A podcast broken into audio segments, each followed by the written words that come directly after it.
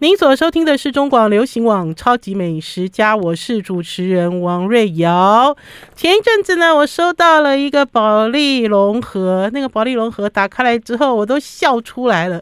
笑出来的原因是因为我收到了三片鬼头刀，而且这三片鬼头刀呢，都是不一样的部位。除了三片鬼头刀之外，还有三包冷冻的香草，冷冻的变黑色的 herb，可是呢，看起来好像标本一样那么美。呃，当然，在这一盒冷冻的这个保利龙盒里面，还有这一本基本册啦。基本册是什么？基本册呢，就是花莲回游吧他们所出的懒食堂。所以，我们今天空中直接连线回游吧的黄文琪，文琪先跟听众朋友问好。Hello，线上的听众朋友，瑶瑶姐，大家好，我是回游吧文琪。回油爸，我问你们，文琪，回油爸是要念回油爸，还是要念回油爸？回游吧，这都都可以啦，大家念顺就好了。因为它其实不是一个吧台哦，听众朋友，它其实不是经营一个什么有酒的地方，不是。它其实呢，这个回油吧，这个其实是有一个意思，这个跟文琪他们家怎么样经营台湾。台湾自己自己的鱼有关，所以文琪来，你先介绍一下回游吧，让听众朋友，呃，新的听众朋友认识，也让老的听众朋友稍微回顾一下。你好久没来了啦。是瑶瑶姐，谢谢瑶瑶姐。嗯，呃，回游吧，我们是呃全台湾第一个，我们是针对野生渔获在做食鱼教育的呃一间公司，所以我们的基地是在花莲的。七星潭，非常美丽的地方，嗯，是跟在地相对比较友善的一些呃语法的业者来去做合作，然后我们希望可以从呃产地到餐桌，透过一系列的体验活动，还有商品的服务，来让更多人认识台湾的海洋。我那我那次跑去回游霸玩的时候，我还看到了定制鱼。你刚才有讲到说你们会跟呃从事一些友善语法的渔民合作，定制是吗？定制是友善吗？定制是其中一种，它是被动式的捕捞的方式。那什么是被动？其实就是鱼自己上钩，或是鱼自己游进网。所以我们就是跟相对比较友善，像一只钓跟姚姐提到的这个定制语法这种语法的业者来去做合作。一只钓是什么？一只钓就是给你一根鱼竿啦，你就用一根鱼竿去钓鱼。简单的讲法就是这样。可是对于定制渔网，想要让听众朋友了解的更多哈，我觉得定制渔网还蛮有趣的。定制渔网很像是一个，大家有玩过吗？如果你去欧洲，去欧洲玩的时候，甚至于我记得有一段时间在光复乡也有，就是有一个呃，有一个花园。然后呢，像迷宫一样走进去，你走不出来。定制渔网其实是海里的鱼的迷宫吗？文琪？对，没错，没错。姚姐的比喻非常好，它其实就像，呃，可能台湾人比较熟悉，就是像澎湖的那个双星石沪那个样。对，它其实就是像姚姐说的迷宫，固定在那个地方。嗯、那所以我们就是鱼，它其实就是随着潮流这样，然后它可以自由的进出哦，所以它没有门，是可以这样子。游来游去的，那我们其实就是捕捞比较呃，就是有缘的鱼这样。哎、欸，所以文琪，换句话讲，鱼游进定制渔网，还会自己游出来吗？会会，因为它其实，在呃每一个网子之，就是它的每一个就是网，像圆网、运动场网、箱网，在这些不同的部位之间，它其实是没有门把它挡起来的。哦，所以其实鱼是有机会是随着潮流，它其实有机会会再再出来。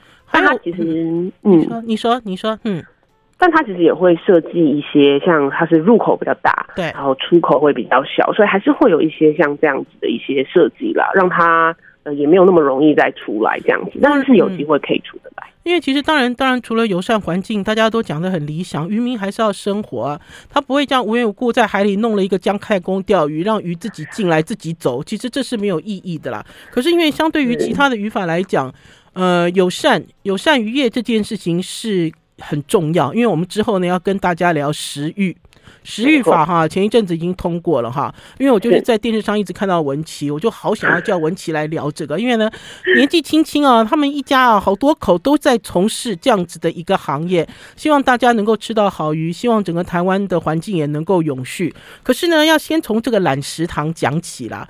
老实讲，我没有在菜市场买过鬼头刀。然后我跟文琪讲，几个一个月前吧，一个月前我有跑去希望广场找你们。可是我那天呢是礼拜天去。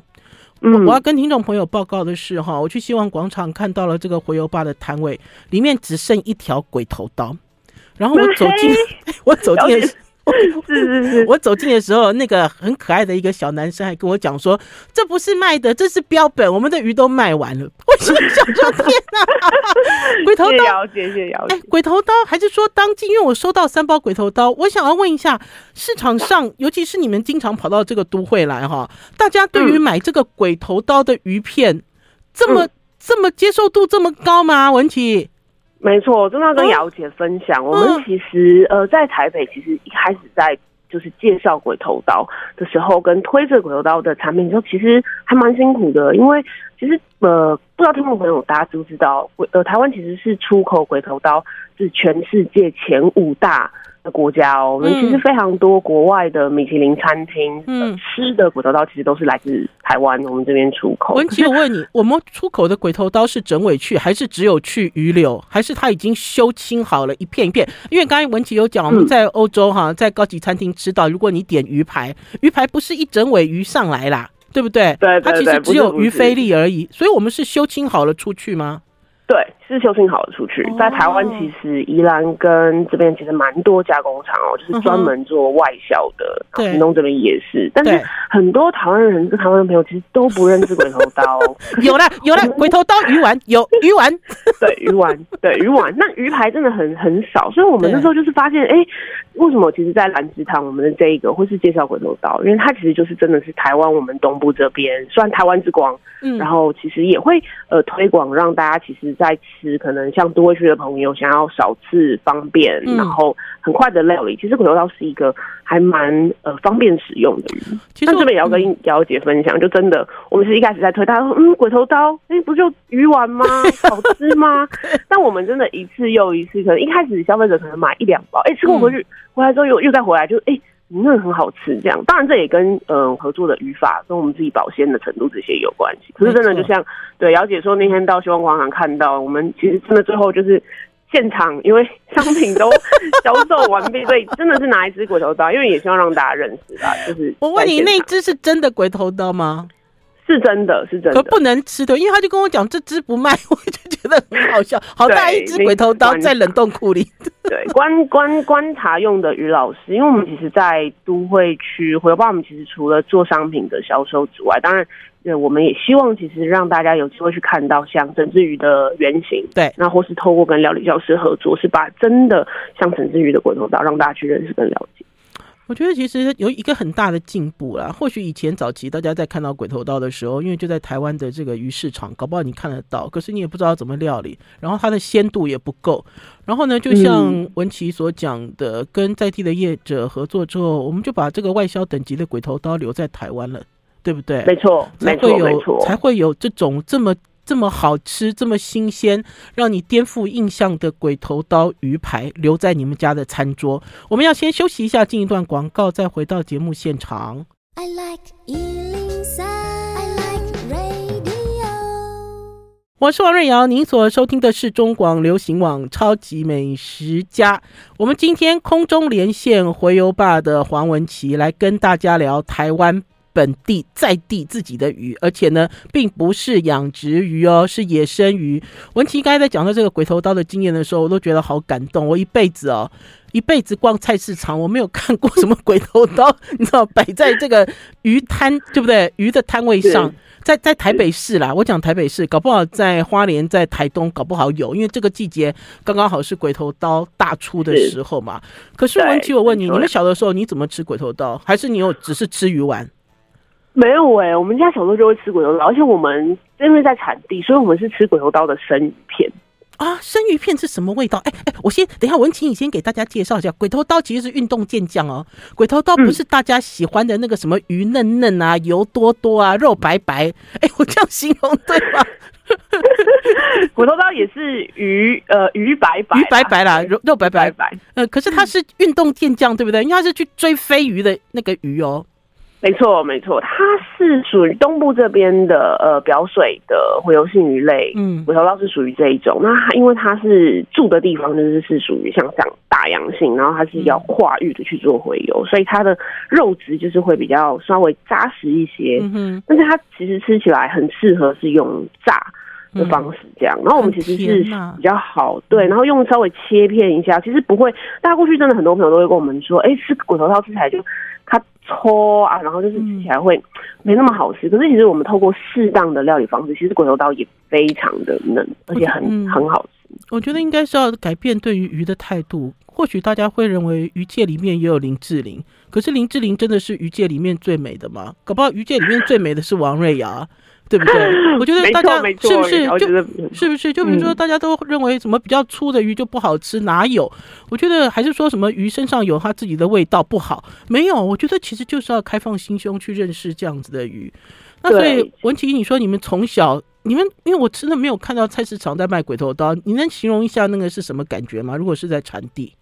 嗯，我们其实，在产地，因为鬼头刀是东部这边，就是呃大出，就是数量非常多鱼种。嗯、那因为我们其实又就是直接离就海很近，所以它直接捕捞上来，嗯、新鲜的鱼其实都很好吃。就像姚姚姐讲的，其实适合它的料理方式的不同，但是每一种鱼其实都有它独特的风味，所以我们其实可以透过就是哎。欸食用不一样的鱼种，它的味道，像鬼头刀，它其实是白肉的鱼种，它其实会有一点点，就是偏有一点呃，有点酸酸的口感，嗯哼，它是它自然的一个味道，它其实本身就是含有像叶酸，嗯，对这一些的一些营养物质。那那个其实是野生鱼跟养殖鱼跟像鬼头刀的这一种，它其实就是会有比较特别带有像这样子一个风味的味道。那我们在产地其实就因为很新鲜，所以我们真的小时候吃是吃鬼头刀的。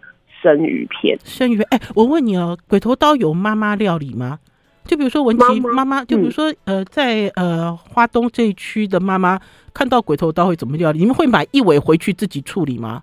很会耶，东部真的还蛮多，就是整只，然后可能回去取菲力，然后头其实剁砂锅鱼头，非常好吃。鬼头刀的砂锅鱼头有肉吗？鬼头刀其实像刀一样扁扁的哦，有肉哦。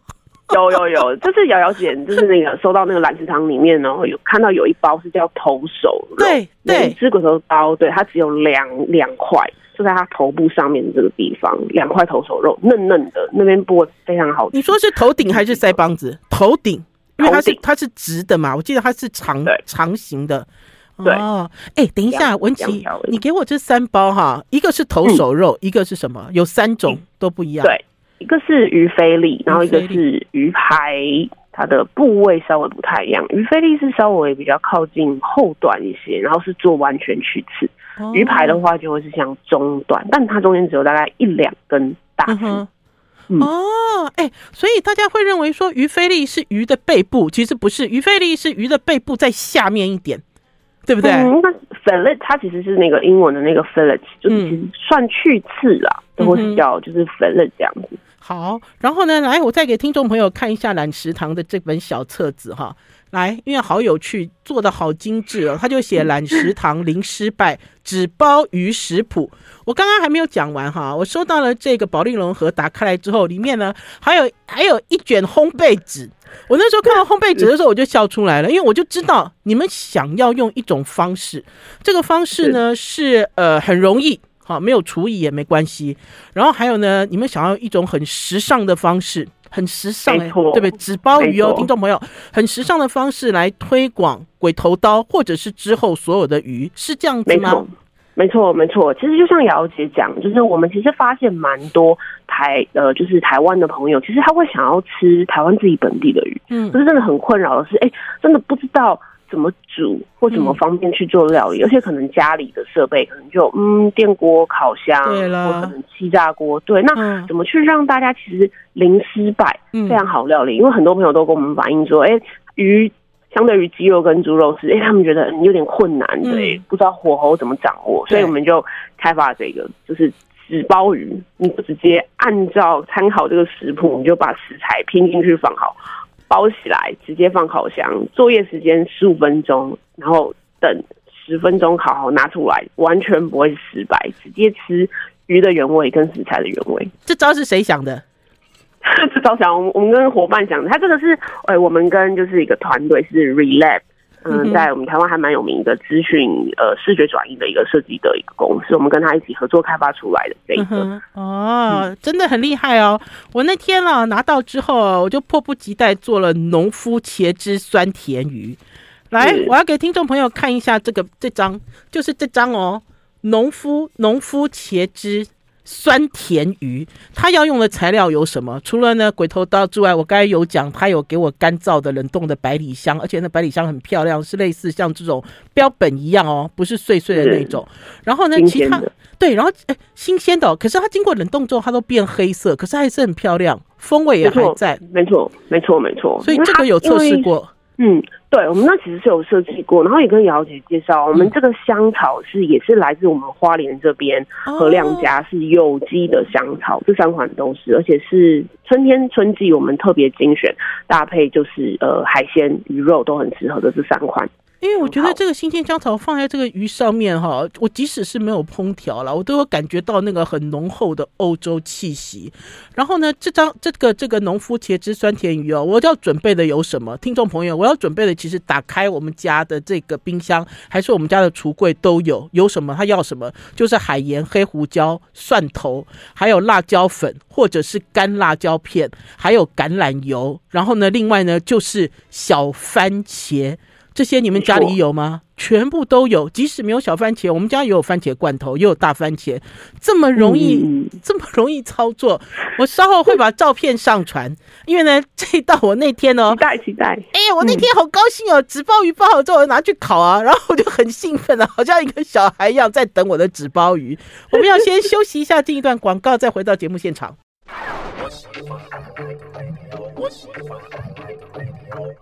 我是王瑞瑶，您所收听的是中广流行网《超级美食家》。我们今天邀请到的是洄游吧的黄文琪，来到我们《超级美食家》跟大家聊台湾的鱼。而且呢，你生长在台湾的这块土地，你不能不认识台湾鱼。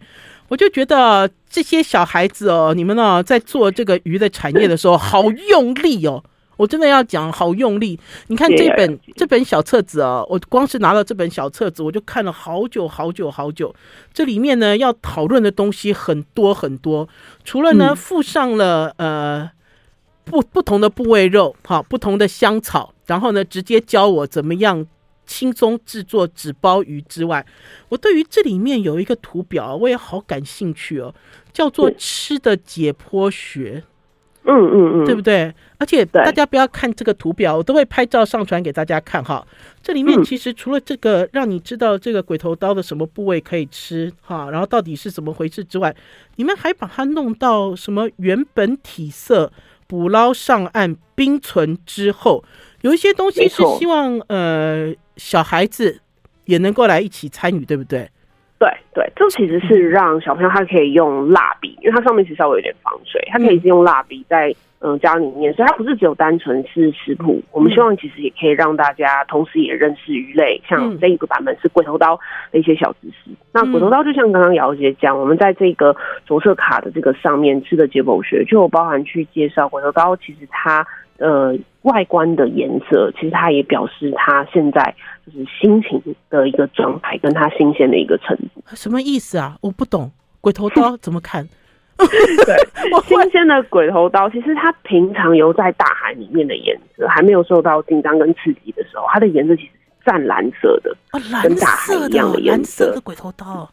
对，然后它受到紧张刺激的时候，因为我们其实大部分看到抓上岸的鬼头刀，因为它其实是。对，就是受到惊吓，因为被抓上来，所以颜色其实会变成黄绿色的。那其实，在放久一点的时候，它的颜色就会变成，哎，比较是呃白色、银色这样的颜色。所以它其实，在台湾的呃，就是明导李安大导演在他的少年拍的奇幻旅程，嗯、其实就把鬼头刀的颜色去做像这样用动画的方式去做变换。少数的语种是会这样子做这样，哦、鬼头刀就有这样的特色。因为我看到的鬼头刀是黄绿色，而且呢，我记得我那一年呢。呃，应该是去屏东吧，如果我没记错的话。我去屏东采访的时候，有人有带我去看鬼头刀的处理，然后我我就是看到一个妈妈，这个妈妈一个人呢处理鬼头刀，她就直接把鬼头刀撕鱼皮。嗯嗯，对，对不对？因为我没有看她刮鳞哎，我没有看她刮鳞。对，鬼头刀是细鳞哦，它的鳞片非常的小，哦、所以我们其实一般在处理鬼头刀，会是直接用撕的，就是把它就是外面它上面一层呃皮膜，上面还有就是小鳞片，嗯、直接用撕的这样比较好处理。好，整块扯下来。好，那所以呢，在这张图表里面呢，刚刚已经给文琪已经讲说，你看有一个叫做头手肉了哈，直接就标示，然后你就可以去找。可是好好玩哦，因为如果一般鱼的话，头手肉很小片。可是没有想到鬼头刀居然可以取出哈大块的头手肉，然后呢，没错，没错，还有鱼片跟菲力，然后介绍的很清楚。可是呢，嗯、我有关心到一件事情啦，就是文琪，你们现在这个是正式商品吗？对对，它就是这个，就是算我们推出来的商品。呵呵，而且我发现好像不止一堂，你们好像接下来还有好几堂是吗？鬼头刀只是，只是对，鬼头刀是我们的第一档，然后我们接下来也会针对像就是家里一个比较方便的一些，像是电锅或像是呃煎锅子，像这种或是呃像其他的一些很方便的料理，像是微波炉，我们会再推出一系列的，像是呃炖煮，然后像干煎或像是气炸锅，然后针对不同季节的台湾野生这些周边的鱼种，会再更进一步的介绍，是一系列的。哎、欸，我好意外哦！我发现你的思考逻辑不一样哎，我以为第一堂是鬼头刀，然后比如说第二堂是煎鱼，不是？你们你们这个想法是消费者的角度，对不对？呃，第一堂是纸包鱼、烤箱，对嗯哼，没错，料理方式，然后鱼种其实也会，像刚刚姚姐讲，就是哎，这样子在下一个季节煎鱼，夏季，嗯、然后在秋季就会是可能像是进到剥皮鱼，所以鱼种也会变换。然后还有包含像刚刚提到，就是料理的器具也会去做变换跟搭配这样。哦，哎，这个好有趣，好让人期待啊！你讲到剥皮鱼，我眼睛又亮起来了。剥皮鱼，剥皮鱼，很多人在菜市场有可能会有看到，可是都看到没有头的，对不对？对，大部分都是去片，或者他头就也会先削掉。对呀、啊，然后就觉得这个鱼怪怪的，你不敢吃，是不是？超好吃，是不是？超好吃，对。嗯，内行内行。不过我相信你们颠覆了很多人对于，尤其是不是在产地啦，哈，不是在产地的消费者，嗯、你们颠覆了台湾在地鱼，而且台湾在地野生鱼的一些想法。其实这一路走来辛苦，辛苦不？好辛苦。还 还是会有一些的，因为毕竟理想跟实际的市场，可是也要。很直接，像就是了解这些媒体朋友，然后或是像真的像支持我们市场的消费者，嗯、我们其实也是透过像这样的互动跟学习，怎么去让更多人认识台湾本地的鱼。哼哼，其实有一点可惜，对不对？总觉得好多事情要做，然后动作都好慢，嗯、因为我相信新冠对你们有影响吧。很大，对，就是产地的活动，对啊，我们也是都真的停两个月了。体验营是完全不能做，对不对？嗯，基本上现在，因为我们花莲现在这季节主要都是接校外教学小朋友们做学校的食育教育的活动。对，那因为现在疫情，所以小朋友都就是还是先是在家里会是比较安全，所以也暂停了一段时间的。哼哼，哎，我要问一下，那渔民的生计有受到影响吗？文琪这段时间，渔民其实，在如果他的呃一些通路的话是餐厅，影响真的还蛮蛮大的。嗯哼，所以懒食堂那在这个时候推出，就是针对一般家庭的消费者了，是不是？没错，没错，因为我们也在思考，哎、欸，如果像这样，因为疫情的影响，因为从前年其实。就开始，嗯、那我们没有办法做实体的像这样子体验活动方式的食育教育的活动。哎、嗯欸，那我们怎么去转？透过像这样子一个文创商品、商品的设计，一个 package 的组合，嗯、让大家其实在家里也可以一起认识台湾本地的鱼。我是觉得好有趣，吃鱼也可以有文创商品这件事情，让我觉得吃鱼好时髦哦。我那天啊自己在家里搞。然后呢，宝师傅就说在干嘛？我说你等我一下，我要做纸包鱼给你吃。我觉得那个整个心情，我觉得那整个心情是有趣的。我就按照这个食谱，一个步骤一个步骤做，然后就会发现重新认识啊，原来鬼头刀是这样子哦，原来餐桌上的鬼头刀是这样可以处理的啦。好了，我们要先休息一下，进一段广告，因为呢，刚刚呢文琪有在讲，火油爸呢长期以来呢都是在做这种类似食鱼教育。对不对？然后呢，也让一些小朋友，让一些感兴趣的一些人，可以直接去花莲的七星潭体验。我那年就有跑去看。哎，我问你哦，那个会远眺的那个渔夫还在吗？你知道有一个像将军一样，我那次去的时候，他半倚在岸上的那位，阿福叔，对，有有有，他们都还在。我对他印象好深刻。可是看起来新冠的影响是呃。看起来新冠的影响是这个部分的计划有可能要耽搁了。可是前一阵子呢，食育法通过了之后，我不知道文琪你们有没有一些新的想法？我们要先休息一下，进一段广告，再回到节目现场。I like 103，I like radio。我是王瑞瑶，您所收听的是中广流行网《超级美食家》。今天空中连线花莲七星潭活优爸的负责人黄文琪，来跟大家聊鱼。嗯、呃，我不知道，我觉得这个新冠哦，看起来哦，好像阴魂不散的感觉。听众朋友都有在持续追踪我的 FB，就会知道说身体有的时候好，有的时候不好。然后还有就是，好像一直有痰痰咳不出来的感觉。然后要要保重，对不对？它好像很难，你知道很难摆脱。可是呢，对整个渔业的产业也是这样子，是吗？对对，像有一些传统的渔业产，因为也是呃疫情 COVID 的影响，所以像义工啊、嗯、这一些目前可能都没有办法进来，所以有些目前可能是像是暂停休息、暂停做捕捞作业的。其实暂停做捕捞作业，这个也有影响到台湾渔获的供应吧？跟外销有关吗？外销也有关，嗯、对不对？加减有些语法在做像这样的上面，其实是有影响的。哼哼，天哪，我都觉得一片不能讲愁云惨雾啦。我觉得目前为止看起来眼前是一片朦胧，可是我们该要做的事情还是要继续做。那所以我们从我们就从食欲法这个地方开始讲起。哎，文琪，我我看到你在电视上哦，好可爱哎，我就是那一天哦。也是一样，我就在电视上看到，你知道文琪出来讲这个，然后好可，因为她本身文琪本身就长得像一个小女生一样，我们会调照片出来给大家看，就是一个小孩，你知道，一个小孩，一个小女生，然后在那边认认真真在讲这个东西。活优爸成立几年了？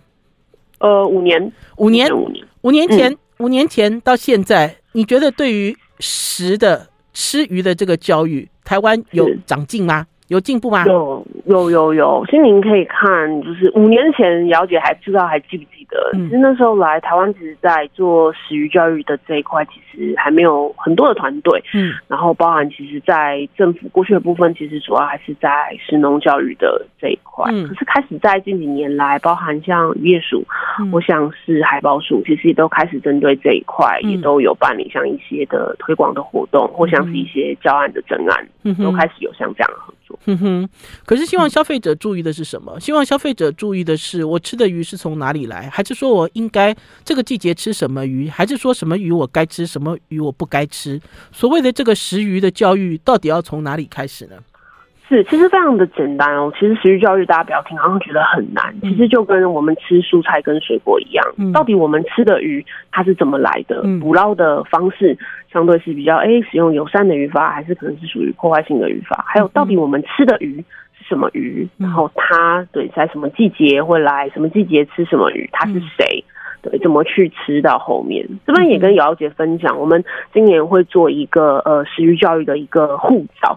会跟全台湾这边在做食育教育推动的一些团队，嗯，包含像是产地，然后还有包含养殖的渔业，我们会做一个像这样的护照，然后会是在全台湾会有举行一系列的活动。哦，包括养殖渔业，因为长期以来呢，嗯、我觉得长期以来对于这个鱼的消费市场总是有两派的讲法，有的人坚持野生最好，有的人呢，对不对？有的人认为呢，你知道养殖才能够救地球。我不知道文琪你是怎么样的态度？嗯，我觉得其实，在不同的渔业的产业，我们也没有说，哎、欸，一定是养殖，一定是野生，因为其实就跟生物多样性一样，我们其实就是多吃，就是不同种摄取的来源，我们不要单压了，因为每一种其实都有它，哎、欸，友善，然后相对没那么友善，哎、欸，那为什么养殖呃，相对是比较可能是密集性养殖，跟是比较就是粗犷放养性的养殖，它的差异在哪一边？我们其实是提供给消费者是有一些这样公开的资讯，那让消费者自己来去做判断。嗯，没有错。可是文琪，按照你的观察，台湾是呃很会吃鱼的国家吗？还是我们对于鱼这件事情，我们只有一个偏好，是吗？大部分其实目前我们知道台湾的朋友，可能我们大部分吃的鱼不外乎可能像鲑鱼、鳕鱼、进口鱼，或是可能养殖鱼也是比较熟悉的，这是呃事实跟目前市场的状况。所以我们其实也在思考说，哎，对我们能不能透过食鱼教育，是让更多人去认识不同鱼类的这些资讯，那消费者其实就可以有更多的选择，因为他其实有了像这样子的一些管道去认识不同种的鱼。他可能过去只有哎认识这些，可是透过不一样的管道，回游爸的食鱼教育的平台，或是像约束相关的一些政策，我们其实也有更多的选择，也可以把压力不是只有单纯就是重压在这些过去明星的鱼种，可能它的资源我们就一直使用，它可以分散掉这些在海里面的资源。我倒是觉得以前在以前的时候，大家其实都会对于台湾的渔业多有批评了哈，多有批判，认为哇这样子捕鱼不好哦，认为那样子捕鱼不好。可是我觉得回归到消费者的身上，消费者自己应该要有充分的资讯哈，没错，然后再来选择，因为因为其实行呃消费力就是一种力量，再来选择。然后呢，我自己也经常在看，很多人在讨论吃鱼的时候，他总是跟你讨论鲑鱼。这个我有很大的意见，他好爱台湾哦，可是他都一直吃鲑鱼，我也想不懂为什么。可是呢，呃，不管想得懂想不懂，我们的这个鬼头刀的产业有可能发展跟呃国外的这种鲑鱼的产业一样吗？文琪，有可能吗？就是造成可以让很多方人都获益，有可能吗？没错，没错，其实是可以的。其实我们其实过去在呃像这样子，它是会需要需要透过像这样的一个呃，它其实另外一种行销的方式，嗯，不要说是教育，嗯，因为我们其实要站在消费者的角度来去思考，哎，怎么样是让消费者觉得方便、嗯，有趣。他其实可以很容易就是接触到，他也觉得哎、欸，料理方式其实也非常的简单，所以他其实会透过后续一系列的一些呃方便的设计、料理的食谱，像就是这个紫鲍鱼的这个料理的方式，因为消费者才会觉得哎、欸，对，它其实非常的方便。就像大家可能对鲑鱼跟鳕鱼，因为没有刺很方便，那鬼头刀其实也没有刺，而且它其实也真的很方便。通过像这样的一个方式进入到消费的主流的像这样市场，而且其实刚刚有讲过，台湾的鬼头刀外销。台湾的鬼头刀外销到欧洲，其实排名排呃，如果没有数一数二，就五名之前了哈。它其实是一个，就是我们的产量其实很大。那所以呢，可是看起来我们也没有集中火力做在做台湾的品牌。然后呢，台湾人对于鬼头刀呢，基本上呢，比对鲑鱼还陌生。我想讲对不对？比 这鲑鱼还陌生，重要这样。呵呵，所以前面其实还有一段很长很长的路可以走了。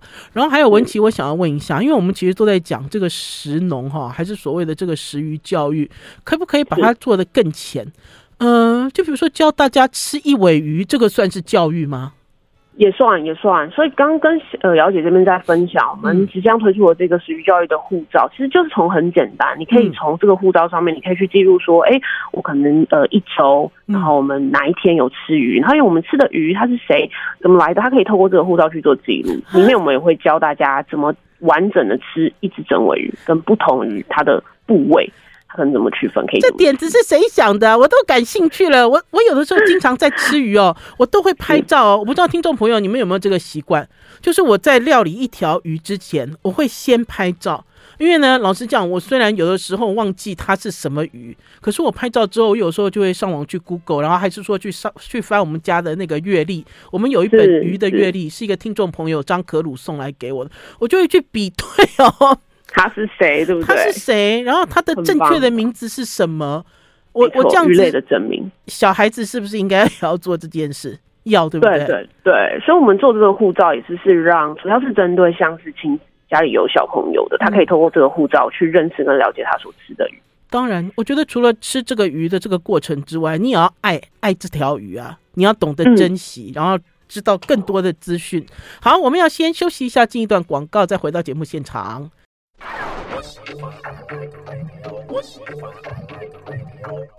我是王瑞瑶，您所收听的是中广流行网《超级美食家》。你们会吃一条鱼吗？你们的小孩子会吃一条鱼吗？我们今天空中连线花莲回游吧的负责人黄文琪来跟大家聊食欲。吃哦，吃是要教的啦，哈！如果是不教的话，永远你都不知道自己在吃什么。文琪，你记不记得你小的时候，从几岁开始，你可以完整的挑鱼刺吃完一条鱼？嗯，还蛮小的，应该可能六七岁那个时候，那还厉害，就可以了，很小，厉害，嗯，呵呵，出来都加鱼啊，加鱼啊，那可是就你这几年在呃在推广，在跟大家呃灌输这样子的一个食鱼的教育的时候，你觉得台湾人吃鱼是聪明还是笨？应该不是说聪明跟笨啦，应该是大家其实会想要方便啦，所以还是会是以鱼排跟鱼菲力为主。可是我们其实还蛮感动的，我们其实也会有像是小卖就是整尾的鱼，然后我们其实会有些爸爸妈妈哦，是他们真的会买，然后回去跟小朋友，还会是真的教小朋友说，哎，中古在哪边，然后怎么怎么吃，他拍照给我们看，跟我们分享，我会觉得哇，那真的好感动。所以，我们其实这次在食鱼教育的护照，就真的。教大家怎么吃完整的吃一只整尾的鱼，然后它可以很有趣的这样子。哎、欸，我觉得我的我的这个观念哦，都有一点点小小的这个狭窄跟框框。因为刚才其实，在讨论花莲的鱼，我脑袋里想到的是什么？听众朋友，翻车鱼，我不可能买一 尾翻车鱼回去，对不对？慢坡，东部的鱼比较大啦。对啊，我也不可能买一条旗鱼回去，更不要讲说买一条鬼头刀，嗯、买一条煎鱼都有一点困难，还是买一条 Anaho。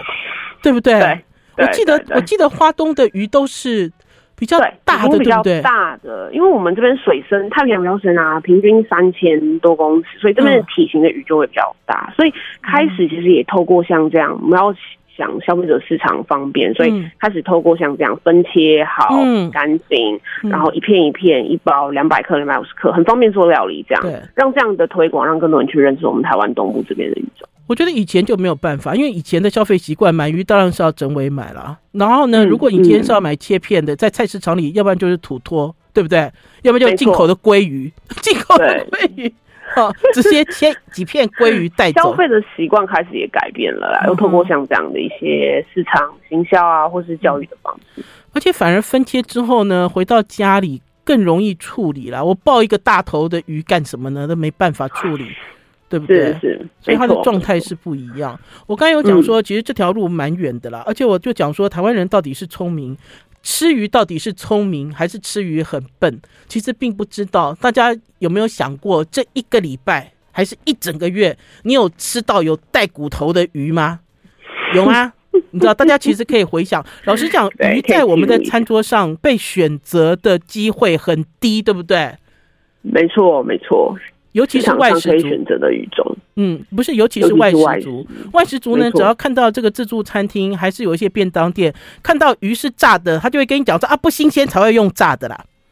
对对对对，开始其实，在现在冷链的技术，然后跟像回游吧，我们自己也开始跟台北的一些绿餐厅，嗯。嗯，有一些主厨，他们其实也有概念，跟他们其实也希望去支持台湾自己本地的渔获。但我们其实前面也会需要透过比较多时间，比如说，哎、欸，我们可能会跟主厨们去介绍，嗯，我们相对比较认认识跟了解，说，哎、欸，这种鱼种可能什么季节会有像这样的鱼，那它可以怎么样适合的料理方式？其实也开始越来越多的，不管是通路、餐厅，或是像是实体的门市，开始去做像这样台湾一起支持台湾本地的鱼种。好，推荐几家，还有呢，我到哪里可以买得到我们刚才所讲的懒食堂的东西？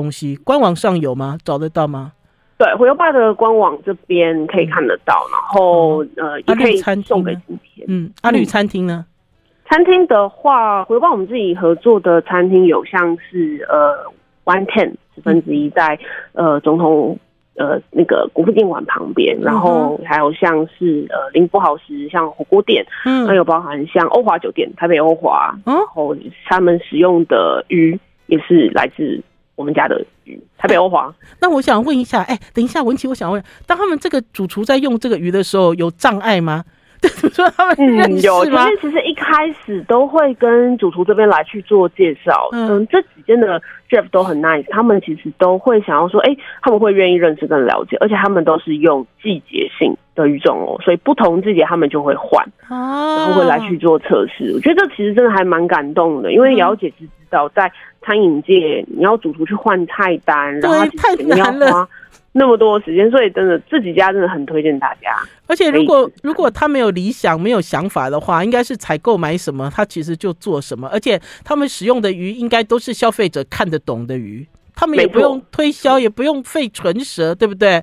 免得他煮了一个鱼给你，你吃起来这个纤维有一点粗，还被客诉。你知道说这个主厨不会做料理，所以主厨其实都还要透过就是后端的，就是呃技巧、技术的料理方式，让这些鱼种它其实可以在餐桌上成为它最经典跟它最特别的风味，让消费者来去做品品尝。其实东部的鱼可以直接做火锅，我刚才听到有火锅店也用你们的鱼哦。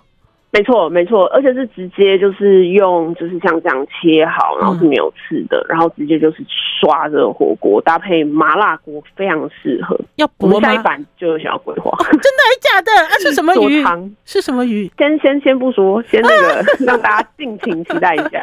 好啦，所以大家可以敬请期待第二、第二、第二堂要什么时候推出？预计会是秋季。哦，秋季对啊，哎、欸，听众朋友，其实现在大家脑袋就在动哦，到底秋季我们的东岸到底什么鱼最多？大家其实可以思考。还有，你们会动慢坡鱼吗？不会，慢波鱼目前不会。嗯哼，这个鱼种我们还是是目前，因为它现在还在做观察，所以稍微是比较有一点还需要再观察，所以我们会。比较对，没有在推这款鱼种，还是是会以目前台湾海鲜群的指南，以是绿灯跟黄灯数量比较多的鱼种来去做消费者这边推荐。好，我们下次再请文琪在空中连线啦，因为呢都没有聊完，什么叫做绿灯，什么叫黄灯，什么叫红灯。其实台湾的鱼有分种类，有分你要多吃还是要少吃。谢谢文琪来到我们超级美食家，下次再来哦。